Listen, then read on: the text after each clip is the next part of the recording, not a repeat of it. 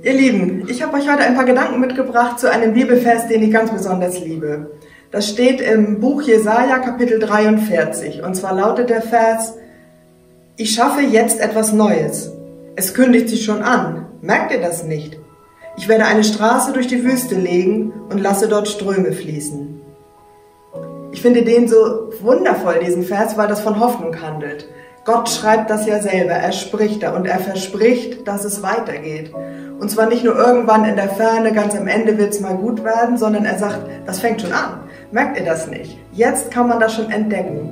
Vielleicht haben wir nicht den richtigen Blick darauf. Und ich bete und ich wünsche uns das, dass wir das lernen, mit Gottes Augen die Lage zu betrachten. Dass wir unser Leben, das Leben derer, die uns umgeben und auch die Situation so sehen, wie Gott die sieht. Und dann können wir die entdecken, die Hoffnung, die schon drin steckt und das Neue, was beginnt. Gott hat das versprochen und da können wir uns felsenfest drauf verlassen. Vielleicht sieht es jetzt aus wie eine Wüste, vielleicht ist das äh, keine schöne Situation, in der wir stecken, jetzt mit diesem ganzen Coronavirus, Quarantäne-Desaster, aber da gibt es einen Weg hindurch und Gott weiß ja, wie das geht. Der hat den Überblick, da können wir uns drauf verlassen.